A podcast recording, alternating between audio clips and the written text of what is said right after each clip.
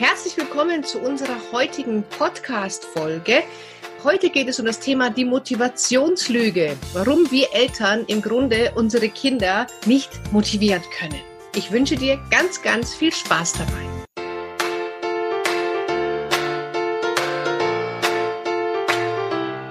Herzlich willkommen beim Pubertät Überlebenstraining Podcast, dem Podcast für alle Eltern mit Kindern ab 10 Jahren.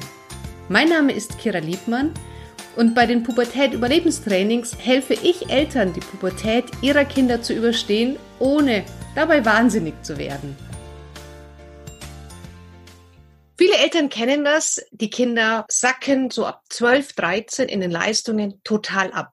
Da wird für die Schule nicht mehr gelernt, da wird im Haushalt nichts mehr gemacht. Da möchten die Kinder eigentlich nichts anderes machen, außer nur noch chillen. Und das Ganze, was wir vorher gerne gemacht haben und mit Freude gemacht haben, verkommt alles zu einem, boah, ich habe im Grunde überhaupt gar keinen Bock mehr. Ich glaube, du kennst das auch ganz gut und die meisten werden jetzt ganz arg nicken und sagen, ja, Kira, woher kennst du mein Kind? Ich kenne ein Kind, weil der Kind wahrscheinlich so ist wie viele, viele andere Teenager auch die fallen in ein totales Motivationsloch zwischen, sag ich mal, 12, 13 und so 15, 16 sind ganz viele Jugendlichen, gerade was Schule angeht, in einem richtigen Motivationsloch. Und ich möchte dir heute ein paar Tipps geben, wie du deinem Kind A da raushelfen kannst und B auch den Druck rausnehmen kannst, weil das ist nämlich auch total wichtig, dass wir erstmal den Druck ein bisschen rausnehmen und nicht unser Kind immer pushen, pushen, pushen, du musst und du musst und du musst, sondern dass wir unseren Kindern auch mal zugestehen, die Dinge selber zu machen. Okay, pass auf, aber dafür ist es wichtig, erstmal zwei Dinge zu wissen. Das erste ist, wie funktioniert das Gehirn unserer Teenager? Wenn du schon den Podcast verfolgst, wenn du meine Facebook-Posts verfolgst, dann kennst du das vielleicht schon. Für alle, die es noch nicht kennen, wiederhole ich das kurz an dieser Stelle nochmal es geht hier nicht um wissenschaftliche Erklärungen, sondern ich versuche das jetzt in einfachen Worten zu erklären. Das jugendliche Gehirn schaltet sich in der Pubertät ganz platt gesprochen einmal ab und schaltet sich dann vom Nacken aus nach vorne Richtung Stirn wieder online. Das kannst du dir vorstellen wie so einer ganz langen Lagerhalle, wo dann so klack, klack, klack, klack, klack ein Licht nach dem anderen wieder angeht. Und das letzte Licht, was angeht, ist der präfrontale Kortex. Und der präfrontale Kortex sitzt an der Stirn. Das Dumme ist, dass genau dieser Teil für rationales Denken, für logisches Handeln, für Planen, für Konsequenzdenken zuständig ist. Und wahrscheinlich wirst du jetzt schon lächelnd da sitzen und sagen, okay, ich habe es verstanden. Diesen präfrontalen Kortex haben unsere Jugendlichen ab 17 ungefähr wieder so einigermaßen zur Verfügung. Bis dahin sind unsere Teenager emotionsgesteuert. Weil die Amygdala, das ist das Emotionszentrum im limbischen System, hochsensibel ist und auf Hochtouren läuft. Das ist auch der Grund, warum viele Teenies, ich nenne es mal emotional ein wenig flexibel sind. Eine Minute lang euphorisch, die nächste Minute total traurig, dann wieder lustig, dann wieder pumpig und erwarten von uns Eltern, dass wir diesen Stimmungsschwankungen genauso schnell mitmachen. Das heißt, dein Kind pfeift dich total an, ist total gemein und unfair, rennt in sein Zimmer, knallt die Tür zu in dir brodelt und kocht, dann kommt der zwei oder fünf Minuten später wieder zu dir oh, und alles ist wieder in Ordnung, alles ist fein und denkst dir, hey, ich koche immer noch. Für dein Kind ist es schon lang vergessen, weil die sehr, sehr emotionsgesteuert sind. Der zweite Punkt, der wichtig ist, ist der Unterschied zwischen Motivation und Willenskraft. Die meisten Motivationstrainer sind in Wirklichkeit Willenskrafttrainer. Denn mit alles, was wir mit unserem Verstand steuern, mit unserem Kopf, passiert in der Regel aus Willenskraft. Willenskraft verbraucht auch Energie. Willenskraft raubt uns Energie, platt gesprochen. Natürlich jetzt nicht so wahnsinnig viel, dass wir dann äh, nach zwei Stunden Willenskraft nicht mehr können, aber es ist anstrengend. Alles, was wir mit Willenskraft tun, ist anstrengend. Wenn du zum Beispiel aus Willenskraft heraus abnehmen möchtest, dann kannst du den ganzen Tag Low Carb essen. Abends, wenn dein Energielevel runter ist, wenn du keine Kraft mehr hast, dann stellst du dich an den Kühlschrank und futterst, weil einfach dein Energiespeicher leer ist und du nicht mehr in der Lage bist, diese Willenskraft, Energie aufzubringen. Das heißt, Willenskraft steuern wir oft mit unserem Verstand, mit unserem Kopf, weil es muss halt gemacht werden, nützt ja nichts, außer mir macht's ja eh keiner, oh, ich muss jetzt da durch, ich muss das schaffen. Das sind alles so typische Willenskraft-Argumente. Wir brauchen oft die Willenskraft. Es ist nicht verkehrt, aber es ist einfach nicht die Motivation. Das ist einfach nur wichtig, dass du den Unterschied kennst. Und diese viele Motivationstrainer sind so Willenskrafttrainer, die pushen deine Willenskraft und ich will das schaffen und ich will das erreichen und ich will das können und jetzt geht's los und auf geht's und Erfolg, ich will jetzt Erfolg haben. Das sackt aber ab. Deswegen sind viele von diesen Motivationsseminaren nicht so nachhaltig, weil sie nur deine Willenskraft pushen. Du gehst da hoch euphorisiert raus. Nach einer Woche ist aber ganz, ganz viel wieder verpufft. Es ist viel besser, die Motivation zu vergrößern. Der Unterschied zu Motivation und Willenskraft ist, dass alles, was aus Motivation heraus passiert, fällt dir leicht. Das heißt, wenn du motiviert bist, zum Beispiel Fahrrad zu fahren, dir macht Fahrradfahren total Spaß, dann hast du kein Problem damit, zwei Stunden lang mit dem Mountainbike einen Berg hochzufahren, mit einem Puls von gefühlt 180 und nach zwei Stunden mit brennenden Oberschenkeln oben am Berg zu stehen und zu sagen, yes, baby, ich hab's geschafft. Das machst du aus Motivation heraus. Wenn du diesen Berg aus Willenskraft heraus hochstrampelst, glaub mir, ganz platt gesprochen, oben kotzt du auf Deutsch und denkst, Alter, ich kann nicht mehr. Dann fehlt dir dieses Hochgefühl. Du hast die gleiche Leistung gebracht, aber das Gefühl während der Leistung und nach der Leistung ist etwas anderes, wenn du es motiviert machst oder wenn du es aus der Willenskraft heraus machst. Das heißt, alles, was uns leicht fällt, was wir lange durchhalten, was uns von innen heraus antreibt, was ja so ein Gefühl in der Brust ist oder im Bauch, dass wir das tun müssen, weil es uns danach super gut geht, das ist Motivation. Um etwas zu tun, was dich motiviert, brauchst du keinen, der hinter dir steht und sagt, hey, und mach das jetzt, sondern da denkst du dir, ich mach das jetzt, weil ich Bock drauf habe. Das ist Motivation. Es gibt eine intrinsische Motivation, das ist die höchste Form, in der es darum geht, dass du wirklich Dinge aus dir heraus tust. Es gibt, gibt auch eine extrinsische Motivation, wo du von außen motiviert bist. Das ist ganz oft so, ich möchte weg von, ist schon mal besser als gar keine Motivation, sollte man aber in eine intrinsische und zwar in eine hinzu. Also wenn du motiviert bist, zum Beispiel, bleiben wir beim Thema Abnehmen, weil das können sehr viele nachvollziehen. Ich möchte weg von den 80 Kilo. Okay, ist schon mal gut. Aber wo willst du hin? Ja, das heißt, wenn du diese extrinsische Motivation, ich will weg von, umwandeln kannst in ein Bild, was dich von innen heraus motiviert, weil du siehst, wie du dann aussiehst mit 70 oder 60 Kilo. Es ist nochmal eine andere Motivation. Aber eine extrinsische Motivation ist noch immer motivierender wie Willenskraft. Wenn du das Willenskraft zum Beispiel abnimmst, dann hast du nicht so wirklich dein Zielbild. Ja, dann sagt dein Partner, dass du abnehmen sollst, dann verlangt deine Umwelt, dass du abnehmen sollst, dann sagst du irgendwelche Glaubenssätze von außen, dass du abnehmen sollst. Aber es macht mit dir nichts. Du hast aus dir heraus keinen Grund gefunden abzunehmen. Das ist Willenskraft. Extrinsische Motivation ist, dass du sagst, okay, mich kotzen diese 80 Kilo an. Und intrinsisch motiviert ist, hey, in zwei Monaten passe ich in dieses verdammte Kleid auf geht's und dann kommt das aus dir heraus. Und diese intrinsische Motivation ist das, was uns am leichtesten fällt. Das verbraucht keine Energie. Im Gegenteil, das gibt uns sogar Energie. Das lässt uns ja aufatmen. Das, das tankt uns auf. Das erfüllt uns mit guten Gefühlen, mit guten Gedanken. Also, wenn es jetzt darum geht, bleiben wir kurz mal bei unseren Kindern.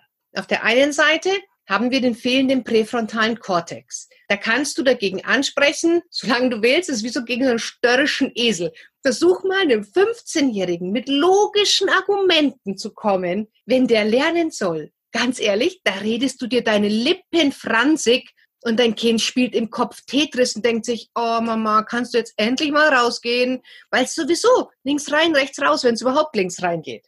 Das heißt, wir sprechen oft nicht die Sprache, die unsere Kinder brauchen, damit wir sie motivieren können, weil wir nur die Willenskraft ansprechen.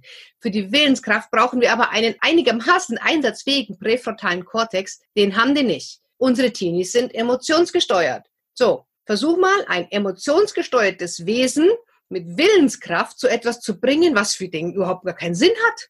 Das wird nicht funktionieren. Da wirst du scheitern oder aktuell scheiterst du vielleicht auch schon eine Zeit lang dran.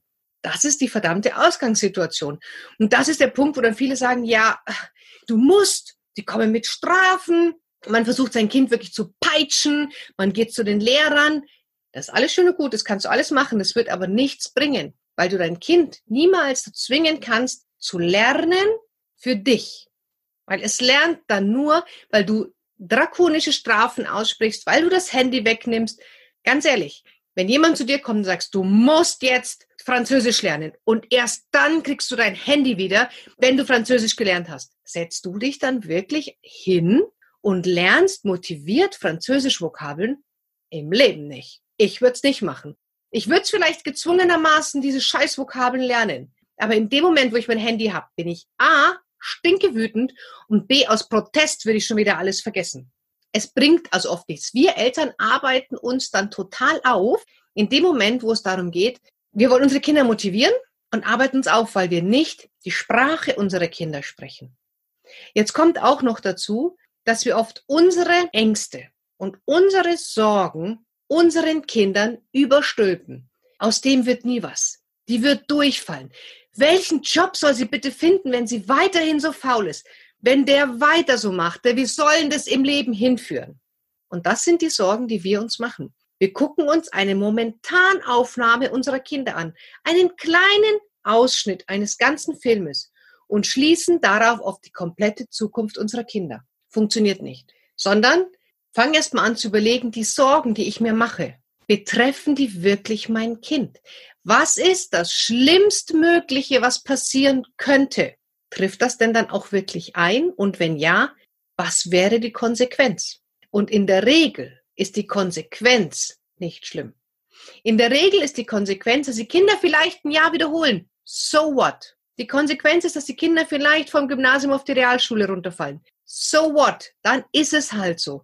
Aber es ist nicht schlimm. Dein Kind ist immer noch gesund. Dein Kind ist immer noch geistig auf der Höhe.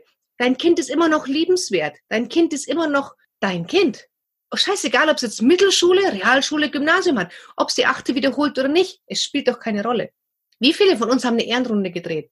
Und wenn du jetzt mal anfängst, dann diesen Druck rauszunehmen und dich nicht mehr das Lernen als Elternprojekt siehst, sondern sagst, pass auf, ich gebe dir die Verantwortung für die Schule wieder zurück. Lerne du, wie du es für richtig hältst.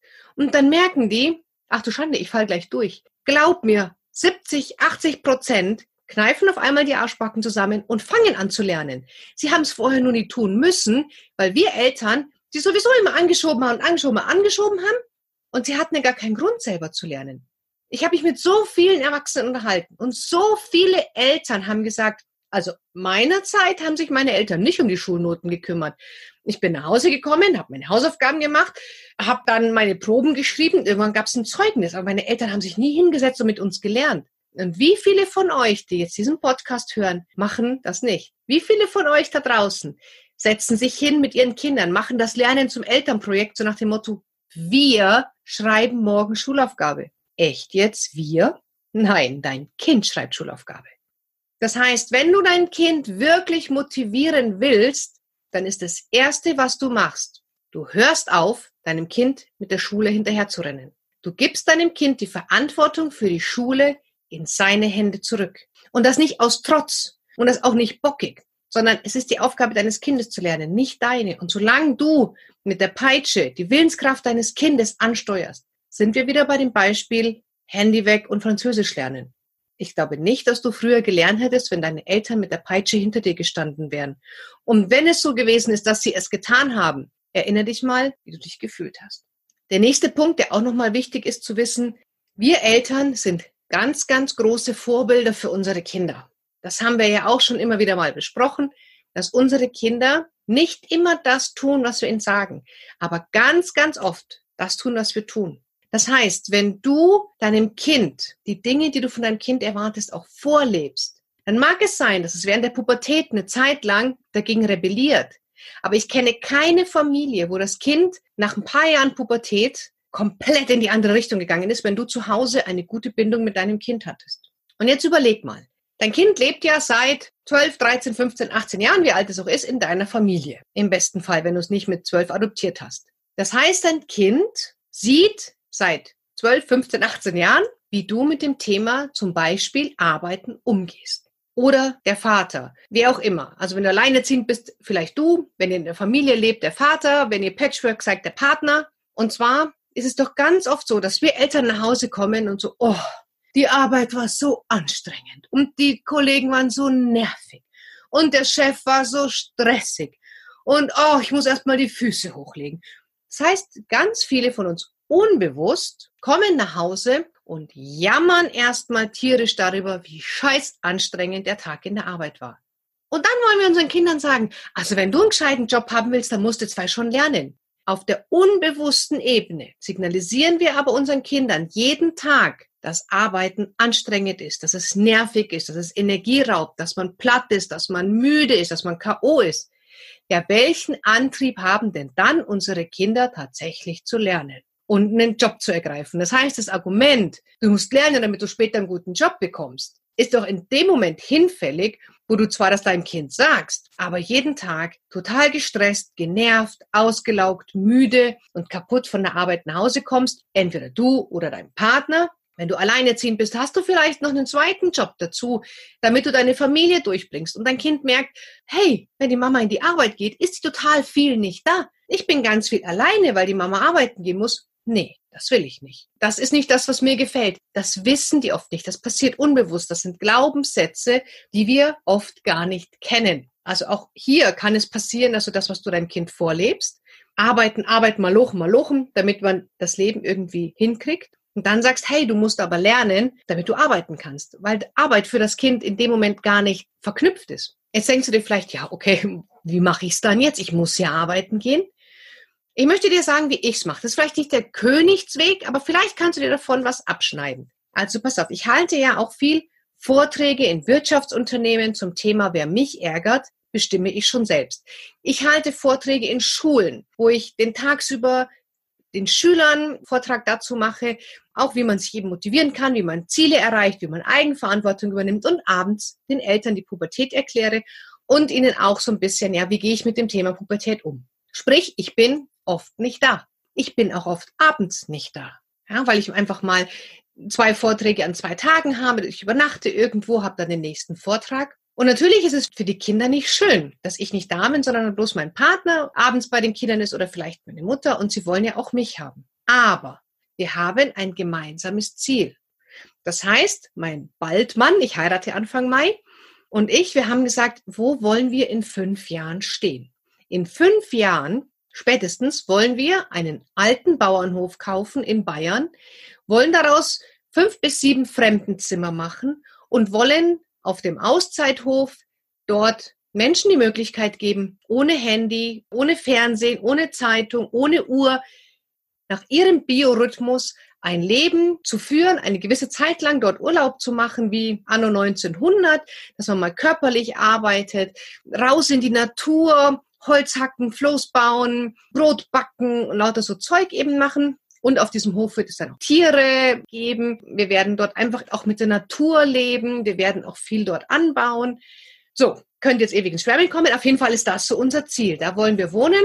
Dort werde ich dann meine Coachings geben und so weiter. Das ist unser Familienziel. Und meine Kinder lieben es A, auf dem Land zu leben. Dann B, das Thema Pferde, wo ich sage, ich weiß, dass ich jetzt viel arbeite, aber ihr müsst euch vorstellen, jeden Abend, den ich irgendwo arbeite und eine Rede halte, einen Vortrag halte, Eltern weiterbringe, sind wir wieder einen Schritt unserem Hof näher und einen Schritt unseren Pferden näher. Das heißt, jeden Abend, den ich eigentlich nicht arbeite, kommen wir nicht voran. Und das haben meine Kinder verstanden. Das heißt, ich habe es im Coaching reframed, einen neuen Namen gegeben, dass ich abends nicht da bin. Das heißt, für meine Kinder ist es nicht schlecht. Im Gegenteil, sie wissen, hey, die Mami ist abends heute nicht da. Cool, wir sind unseren Pferden wieder ein Stück näher. Und somit ist es für meine Kinder zwar doof, dass ich nicht da bin. Ich versuche das auch natürlich so wenig wie möglich zu, zu halten, aber es bringt der Job nun mal mit sich. Aber es ist für sie positiv aufgeladen. Und wie mein Kollege Tobias Beck sagte, komm nicht nach Hause und sei total gestresst und müde, sondern solange die Kinder wach sind, ist zu Hause Disneyland. Und genau das meine ich eben auch. Arbeit sollte für unsere Kinder nicht sein, was einen runterzieht, was einen demotiviert, was ja anstrengend ist, sondern versuch das Thema, dass du arbeitest, mal einen neuen Rahmen zu geben, die Kinder irgendwie mitzunehmen. Weißt du, meine Kinder sind da motiviert, weil sie wissen, hey, jeder von euch darf sich einen Haflinger aussuchen, darf dem auch einen eigenen Namen geben, wenn wir dann auf diesen Hof kommen. Je mehr ich arbeite, umso schneller können wir auf diesen Hof und dann ist es für die Kinder okay. Die Zeit, die ich dann mit den Kindern habe, bin ich eben nicht am Handy, sondern wir machen Quality Time. Wir machen Spieleabende, wir gehen essen, wir fahren in die Berge. Das heißt, wir versuchen dann wirklich die Zeit, die wir haben, auch zu nutzen. Und somit hat das Arbeiten für meine Kinder keine schlimme Aufladung. Im Gegenteil, die haben dann auch Bock zu arbeiten, weil sie einfach sehen, dass es was bringt. Und dann wissen sie auch, okay, wenn ich einen Job haben will, muss ich auch einen gewissen Schulabschluss machen. Also es gehört Lernen dazu. Und dann ist es in dem Moment, haben sie vielleicht keine Lust zu lernen. Aber wenn ich ihnen das entsprechende Zielbild aufbaue, dann sind sie wieder intrinsisch motiviert zu lernen. Und das ist genau das Thema. Versuche bei deinem Kind auch zu gucken, was kann dein Kind besonders gut? Was macht es gerne? Was macht es leidenschaftlich? Was macht es ausdauernd? Und das muss nichts mit der Schule zu tun haben. Das kann alles sein, was dein Kind so im Tag macht. Blödes Beispiel, das nächste Level in Fortnite erreichen. Oder Computer zusammenbauen. Oder am Fahrrad rumschrauben. Oder besonders tolle Leistungen im Sport zu bringen. Oder, oder, oder. Guck erst mal, wo ist dein Kind wirklich gut? Was macht dein Kind wirklich motiviert? Das ist die Sprache, wie du dein Kind ansprechen kannst.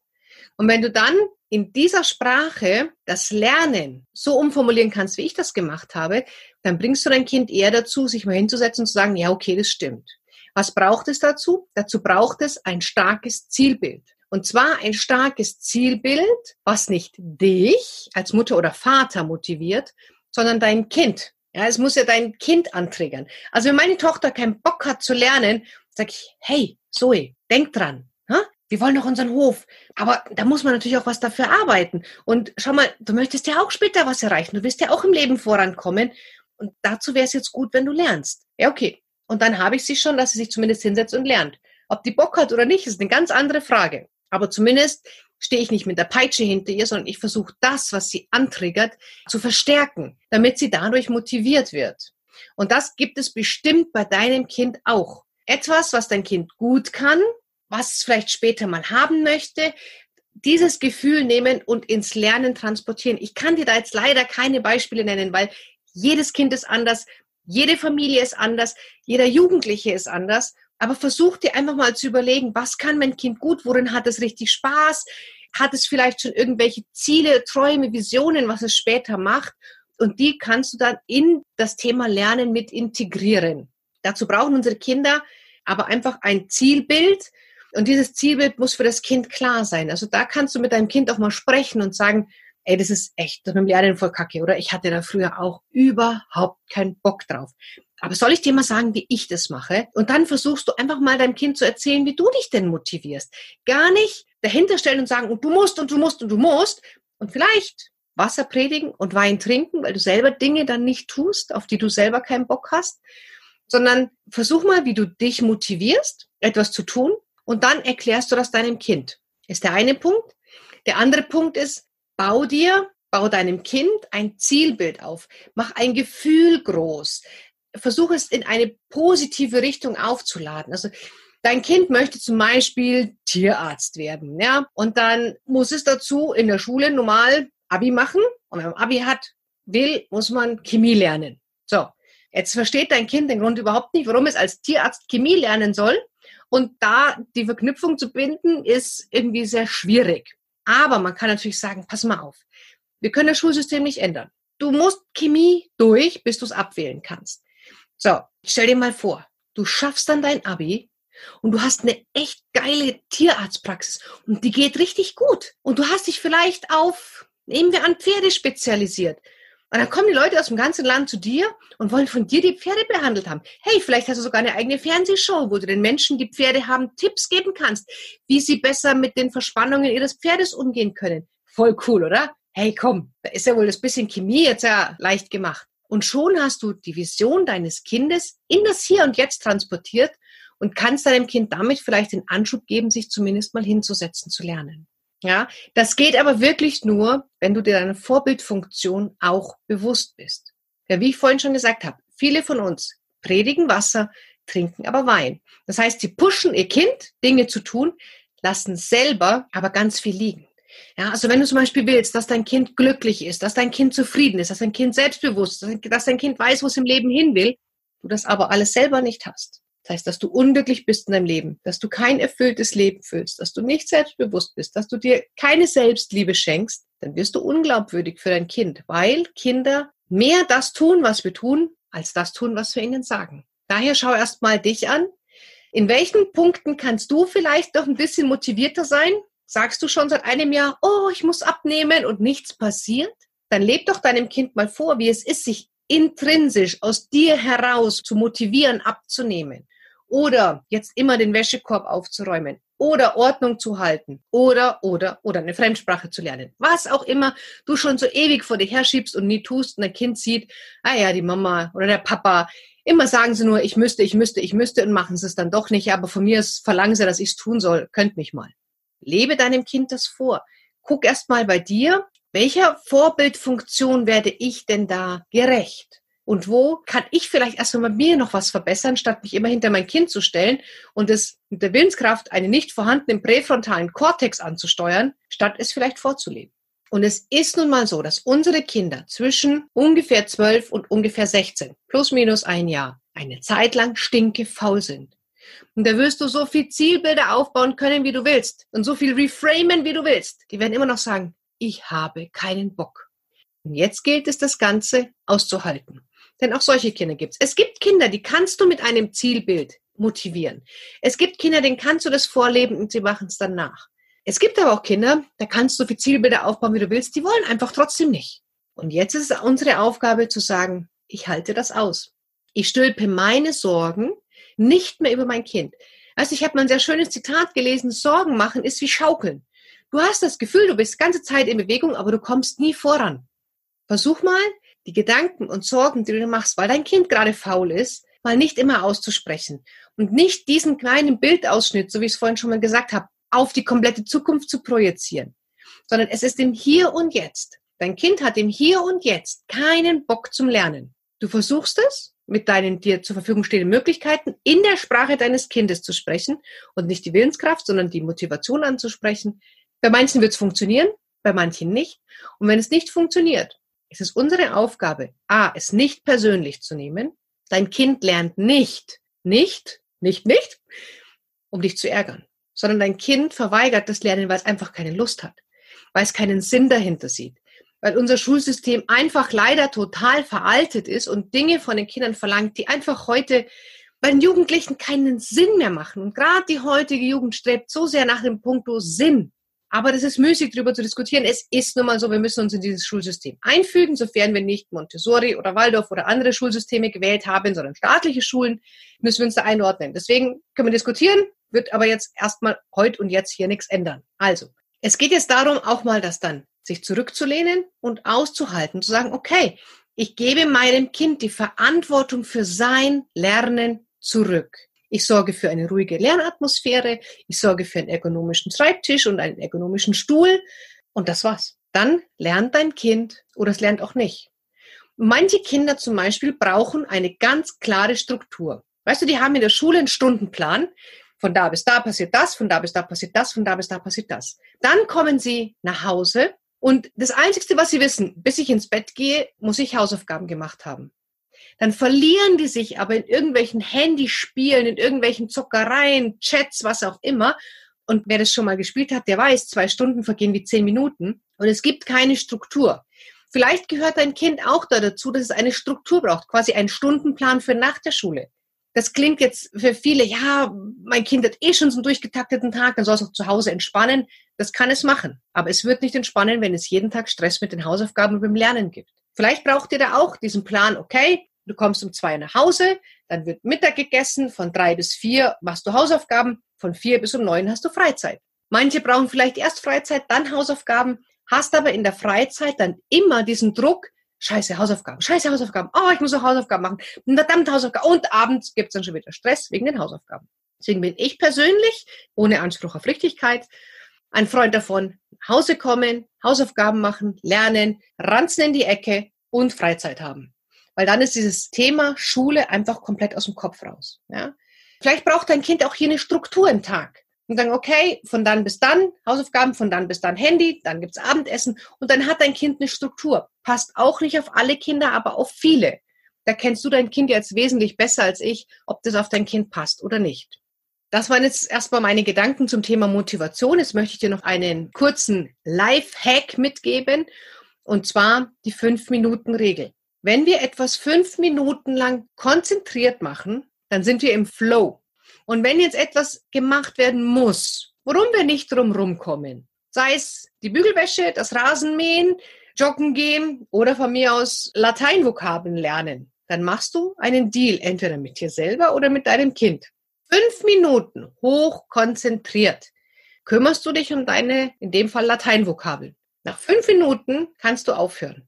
Nach fünf Minuten höre ich auf, die Küche aufzuräumen. Nach fünf Minuten höre ich auf zu bügeln. Nach fünf Minuten höre ich auf, den Rasen zu mähen. Und du wirst merken, kein Mensch oder die wenigsten hören nach fünf Minuten auf.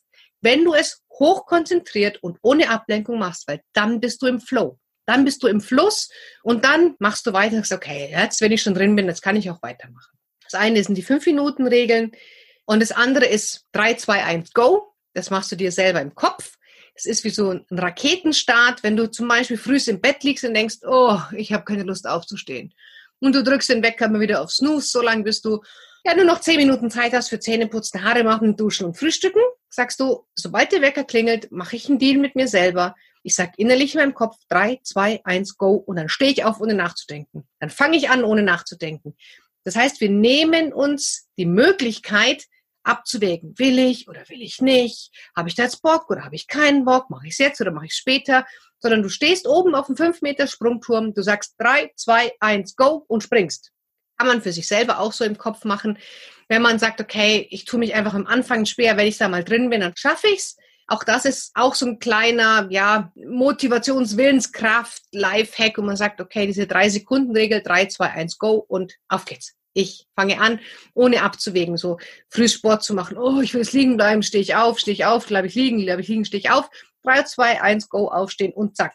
Ist auch eine Trainingssache. Kann man trainieren. Wenn du das zwei Wochen, drei Wochen lang jeden Tag machst, es wird irgendwann automatisch. Es kommt irgendwann von ganz alleine. Das waren jetzt heute mal meine Impulse zum Thema Motivation. Wenn du Fragen dazu hast, dann schreib mich doch gerne an. Wenn dir dieser Podcast gefallen hat, dann freue ich mich sehr über eine 5-Sterne-Bewertung. Wir Podcaster leben davon, dass der Podcast immer wieder gefunden wird. Es kommen immer neue Hörer dazu. Das geht aber nur, wenn durch die Bewertungen der Podcast immer weiter oben rankt und immer leichter gefunden wird. Wenn du möchtest, dann buch dir doch dein 30 Minuten kostenfreies Erstgespräch. Wenn du Fragen zum Thema Motivation oder zu irgendeinem anderen Thema in der Podcast hast, wenn du mal mit mir über dein Kind quatschen möchtest, wenn du mal den einen oder anderen Impuls haben willst, in den Show Notes findest du einen Link, brauchst du nur anklicken, kommst du direkt bei You Can Book Me raus, kannst dir deinen Tag, deine Uhrzeit aussuchen und dann führen wir zwei ein kostenfreies 30-minütiges Telefongespräch. Ich versucht dir schon mal ein bisschen auf die Sprünge zu helfen, schon mal die ersten Lösungen zu geben für das, was dann in dem Moment dein Problem ist. Und dann gucken wir weiter, vielleicht, wie wir dann längerfristig zusammenarbeiten können. Und wenn du in einem Unternehmen noch eine Vortragsrednerin suchst zum Thema Wer mich ärgert, das bestimme ich schon selbst, dann lass uns reden. Vielleicht passen wir ja auch in diesem Punkt zusammen. Jetzt wünsche ich dir erstmal einen tollen Tag. Lass das sacken, was du gehört hast. Und bis zur nächsten Folge. Deine Kira.